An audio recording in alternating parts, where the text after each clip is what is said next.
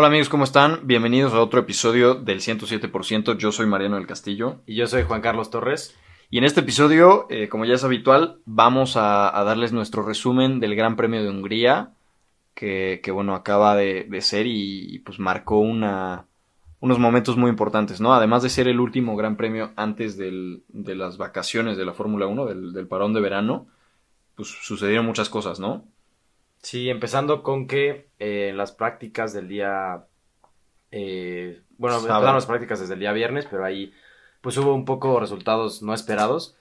Eh, veíamos a Lando Norris y a, a Richardo teniendo buenos tiempos, etcétera. Pero Latifi en la práctica 3, el día sábado temprano, eh, hubo lluvia y pues ahí nos impresionó, ¿no? Quedando en, en primer lugar de las prácticas. Y creo que fue un, un highlight de, ese, de esa práctica, ¿no? Sí, en primero él, en tercero Albon y luego en la quali y en la Q1 Latifi hace récord en el primer sector, pero se descompone un poquito en la última curva y desafortunadamente no pasó a Q2, ¿no? Pero bueno, yo creo que yo creo que sí tenían ahí con qué. Igual Haas llevó muchas actualizaciones este fin de semana. Algo que también se notó fue que Checo no tuvo tanto ritmo en todo el fin de semana, ¿no? O sea, al principio se hablaba como que estaban haciendo unas pruebas y no sé qué para la carrera, pero al final no, no logró demostrarse eso en, en la quali. Eh, Checo se queda fuera en Q2, por muy poquito, pero pues se queda fuera en, en el onceavo lugar. Y Verstappen en la Q3 pues sale y, y, como que no tiene potencia, algo estaba mal ahí con el motor y no saben qué, qué onda con el equipo y pues califica décimo, ¿no? Con la, con la vuelta pues más lenta de la Q3. ¿No? Algo ahí importante también es que Red Bull cambió motor, eh, los dos pilotos cambiaron motor, pero es su tercer motor, entonces están todavía dentro de la reglamentación. Recordemos que si se van al cuarto motor ya hay una penalización, ¿no? Entonces, esto fue eh, antes, de, antes de la carrera. Obviamente Russell sor sorprende, ¿no? Con la pole. Con la pole, justo. Eh, es su primera pole en, en la Fórmula 1 y bueno, creo que pues sí anduvo, anduvo bastante duro y luego en la carrera pues también sorprendió un poco con, con el ritmo que bueno, adelante hablaremos de cómo eh, no pudieron con, con, el ritmo de Max, pero pues sí, es, es un también destacado que, que Russell haya sacado su primera pole en, en Fórmula 1. Y pues ya yendo a la, a la carrera como tal, hay una muy buena arrancada de Red Bull eh, y pues Ferrari pues, se quedan como atascados desde el principio, ¿no? Creo que Checo avanza dos lugares y... Luego los pierde y, con y, Alonso lo pierde con Alonso y así se atora un poco.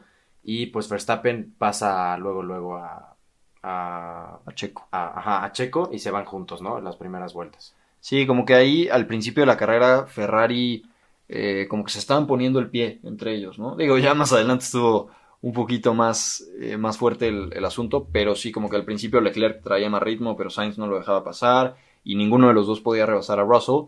Pero, pero bueno, finalmente eh, entra primero Sainz a los pits, luego entra Leclerc en la vuelta 22 por llantas medias y le hace un overcut, ¿no? O sea, eh, sale, sale al, adelante de él, de los pits.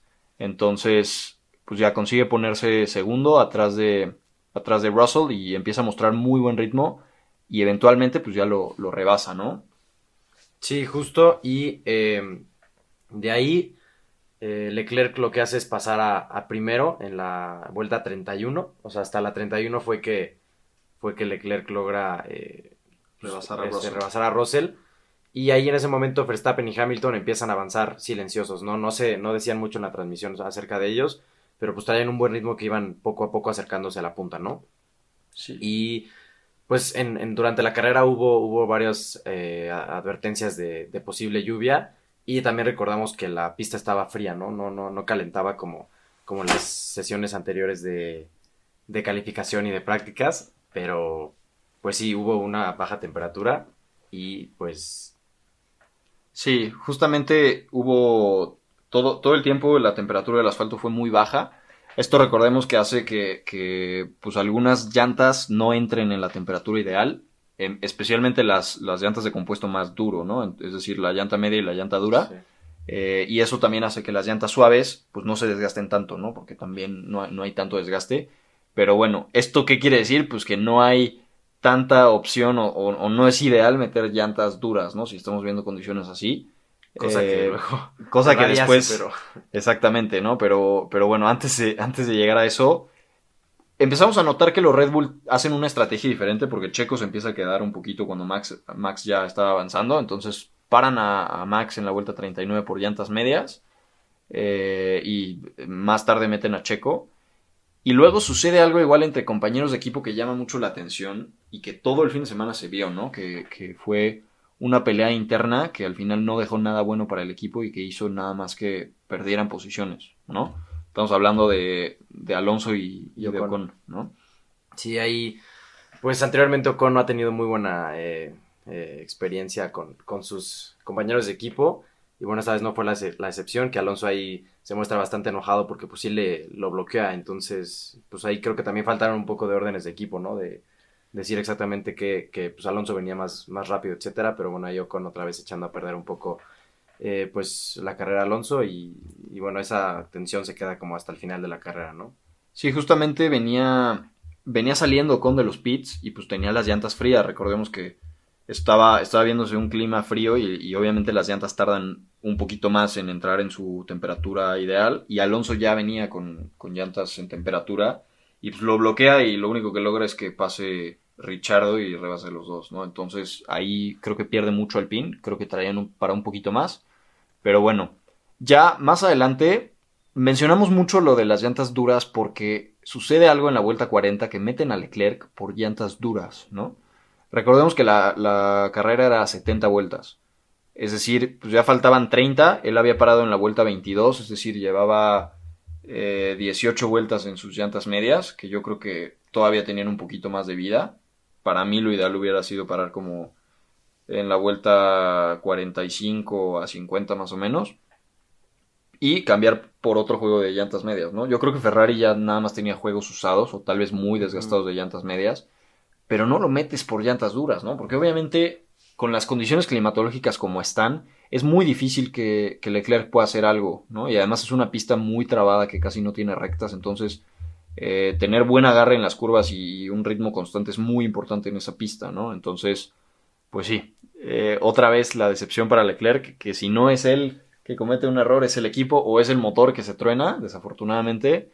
Eh, pero bueno, pues lo meten en, la, vuelta 40 y desafortunadamente por la mala estrategia que tiene que hacer, tiene que parar después, ¿no? Pero bueno, antes de esto pasa algo que a mí la verdad me dejó impresionado, ¿no? Sí, eh, después recordamos que Leclerc ya traía sus, sus llantas duras en, en baja temperatura de asfalto, pero luego Verstappen traía buen ritmo, pasa a Leclerc en la vuelta 41 y se empieza a alejar y luego en la vuelta 42 se trompea, ¿no? Es justo cuando venía Verstappen y atrás venía Checo y luego luego Leclerc otra vez. Y, o sea, Verstappen se, se, se, trompea y luego Checo ahí él hace como eh, lo cubre para que no lo pasara a Leclerc. Pero con todo y todo que se trompea, pues logra al final ganar la carrera, ¿no? Entonces, sí, pues, muestra mucha superioridad.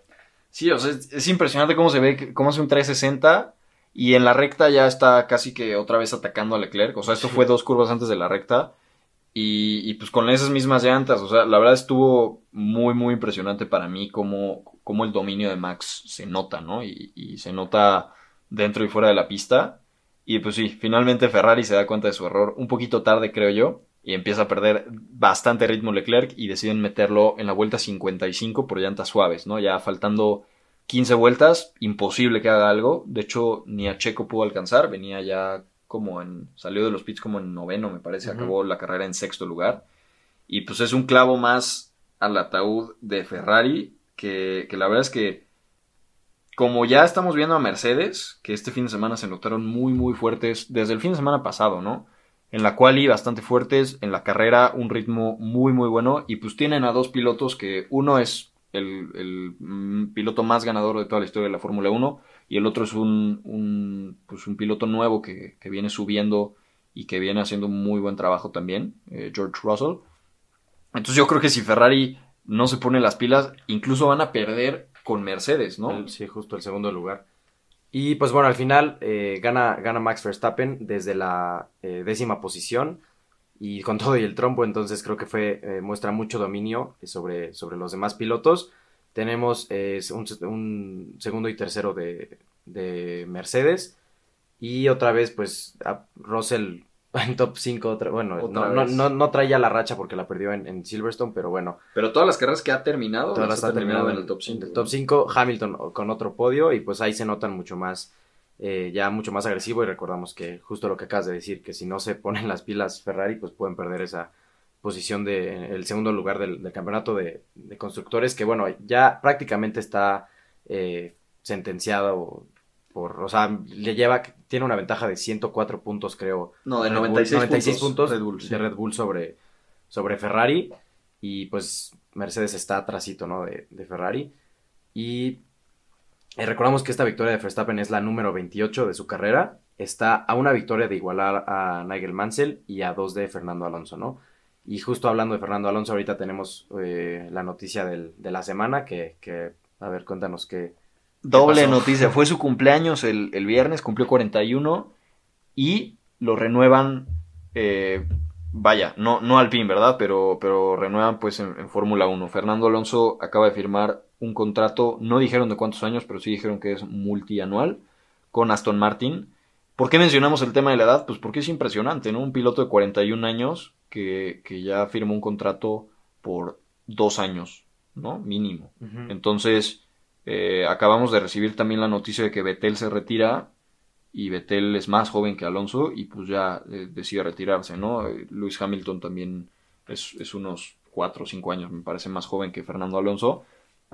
Pero pues Alonso sigue dando mucho de qué hablar, tiene esta edad y sigue peleando con, sus coequiperos, sigue pues siendo un, un, piloto de relevancia y de interés dentro de la máxima categoría, que pues recordemos que es el nivel más alto de todos, ¿no? Entonces, ¿esto qué significa?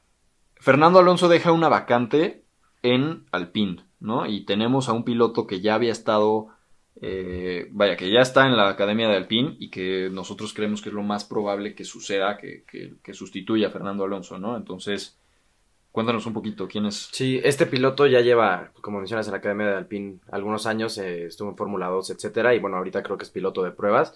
Es Oscar Piastri, y creemos que es la eh, lo más probable que suceda que Alpine lo suba el próximo año y se, cubra esa, esa, vacante, ¿no? Pero también, hablando del mercado de pilotos, hay bastantes movimientos interesantes que pueden suceder. Recordamos que aunque varios pilotos tienen contratos eh, ya para hasta 2023, pues eh, estos contratos se pueden romper muy fácil, ¿no? Justo hablábamos, mencionábamos de Daniel Richado que no está cumpliendo con las expectativas del equipo que está ahorita en McLaren y bueno, podrían incluso pues quitarlo y traer a, un nuevo piloto como podría ser Pato Ward. Eh, justo mencionábamos Alex Palou que, trae ahí una polémica con, con su equipo, con Chip Ganassi, con su equipo, eh, Chip Ganassi y, McLaren. Y bueno, también hay otros pilotos que, están en Fórmula 2 que podrían subir, ¿no? Este Purcher y etcétera, ¿no? Sí, justamente yo creo que hay... Me parece que para Alpine la opción más obvia es, es Oscar Piastri, ¿no? Porque además de que es el campeón de Fórmula 3 y de Fórmula 2 de 2020 y 2021 respectivamente, eh, pues es un piloto que ya lleva un rato en, la academia de Alpine, ¿no? Entonces sería lo más, lo más probable. Que por ahí se filtró una noticia, no sabemos si es, si es verídica o no, pero que dicen que, como Piastri pensó que, iba a seguir Fernando Alonso, empezó a buscar opciones en McLaren y en Williams y, que tal vez no lo suben al Alpine. La verdad no creo que suceda, pero bueno, tenemos todavía eh, asientos libres en Alfa Romeo, en Alfa Tauri, en, en este que comentamos de Alpine en Haas y los dos de Williams, ¿no? Eh, es decir, no está confirmado para el próximo año ni Wang Yusou, ni Yuki Tsunoda, eh, ni el asiento de, que se queda libre en Alpine, ni Mick Schumacher, ni los dos pilotos de Williams. Entonces, yo creo que aquí podríamos ver cosas muy interesantes. La verdad es que yo creo que Alex Albon va a seguir en Fórmula 1. Eh, Mick Schumacher, no lo sé. yo creo que ha tenido unas últimas carreras muy fuertes pero en realidad su desempeño no ha sido el esperado este ni el anterior año, ¿no? Eh, Magnussen ahí ha sido bastante dominante. Y Latifi, pues no lo sé, ¿no? También eh, es, el mismo caso de Schumacher. Al principio del año empezó muy flojo, pero ahorita ya va pues, agarrando ritmo. Nada más le falta como que concretar esa parte que Schumacher ya hizo, que es sumar puntos. Eh, Alfa Romeo, la verdad es que yo creo que So va a seguir, ¿no? Porque independientemente de que ha hecho un buen trabajo, pues el mercado chino para Alfa Romeo es, muy, muy, importante, ¿no? Entonces eso significa eh, un acceso a un mercado enorme. Y pues en Alfa Tauri, no lo sé, ¿no? Yo, yo, yo no sé si vayan a renovar a, Yuki Tsunoda. Hay algunos pilotos junior de Red Bull que están en Fórmula 2 actualmente, como Jehan Darubala, también está Dennis Hauer, también está eh, Liam Lawson. Pero bueno, ahí no sé qué decisión vaya a tomar el, equipo de Red Bull. Yo creo que. Yo creo que pueden pasar muchas cosas ahí. Pero lo que sí nos gustaría ver es que suban a pilotos, pues realmente que, que están ahí dando la, la, lucha, ¿no? Como Theo Pourchaire, también está Felipe Drugovich eh, liderando la Fórmula 2. Eh, digo, desafortunadamente en los, en los últimos en los últimos años hemos visto que pilotos que tienen muchísimo talento y que están en la puerta de la Fórmula 1 se ven con la con la obligación de irse a buscar otras categorías, ya sea Fórmula E o IndyCar, que ahorita IndyCar tiene unos pilotos extraordinarios y que hay muchísima competencia. Pero pues en la Fórmula 1 no estamos viendo, creo yo, el 100% de la élite, ¿no? Sí, justo. Como mencionas, ahí a veces la Fórmula 1 se deja llevar un poco por, por el dinero, pero pues esperemos que sea buena oportunidad para pilotos jóvenes que, que ahí están, ¿no? Que tienen el talento y que estaría muy, muy padre verlos. Y bueno, aparte de, estos, de estas noticias del fin de semana, tuvimos a los demás pilotos mexicanos de los que normalmente hablamos en los, en los episodios anteriores. Eh, tenemos a Pato Ward que eh, había calificado muy bien, había calificado tercero para la carrera de, de Indianápolis y desgraciadamente en la vuelta 1 se pega con Will Power y pues queda en onceavo, ¿no? Eh, bueno, no se pega, le pegó. le, pegó, le pega al Will Power y ahí tuvo un trompo y no pudo recuperar y pues termina, termina onceavo. Pierde puntos importantes para el campeonato porque ya creo que son más de, son 46 puntos creo de los que tiene con, con la punta. Pero bueno, todavía quedan algunas carreras. Esperemos que, que tanto él como el equipo puedan sacar la casta y, recuperarle esos puntos importantes. A ver si puede luchar hasta el final por, por el campeonato que le vendría bien justo para eh, su asiento en, su posible asiento en Fórmula 1. Y también tuvimos a Daniel Suárez que eh, corrió también en Indianápolis. Justo fue un fin de semana interesante en esa pista porque corrieron sábado IndyCar y domingo NASCAR en, la misma, en el mismo trazo. Entonces ahí estaban las dos categorías mezcladas. Y eh, a Daniel Suárez no le fue bien, creo que terminó en 23. Pero pues ya recordamos que ya está dentro de los playoffs por su victoria en Sonoma. Nada más es importante que siga sumando puntos para por si algún eh, otro piloto que no ha ganado tiene más puntos que él, pues no lo saquen de, de los eh, lugares de playoffs, ¿no? Pero así están las cosas ahorita.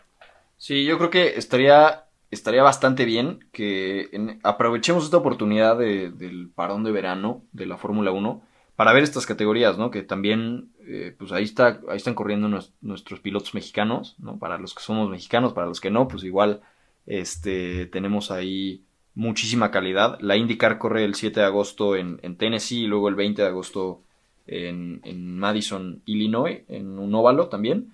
Pero, eh, pues yo creo que nos deja muchísimo esto. Recordemos que la IndyCar termina la temporada antes que la Fórmula 1, termina el 11 de septiembre en, Laguna Seca.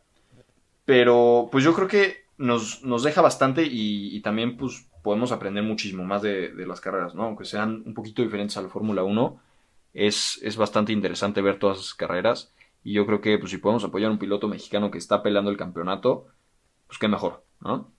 Entonces, eh, pues bueno, los invitamos a, todo esto. Eh, nosotros les seguiremos entregando aquí muchos, muchos más episodios. Estaremos hablando de diferentes temas ahora, ahora que hay, que no hay actividad de la Fórmula 1. Entonces, espérenlos. Eh, va a estar bastante interesante. Y pues nuevamente nos gustaría agradecerles mucho por estarnos escuchando, por seguirnos, por estar al pendiente. recuerden que, que, si tienen algún comentario, alguna duda o, o, lo que sea, nos lo pueden hacer llegar eh, siempre sin problema. En nuestras redes sociales a mí me encuentran como arroba Mariano del Castillo. Y a mí me encuentran como arroba jc-torres 10. Y el podcast lo encuentran como arroba el 107-bajo. Entonces, por ahí nos estamos viendo. Muchas gracias por escucharnos y nos vemos en el próximo capítulo.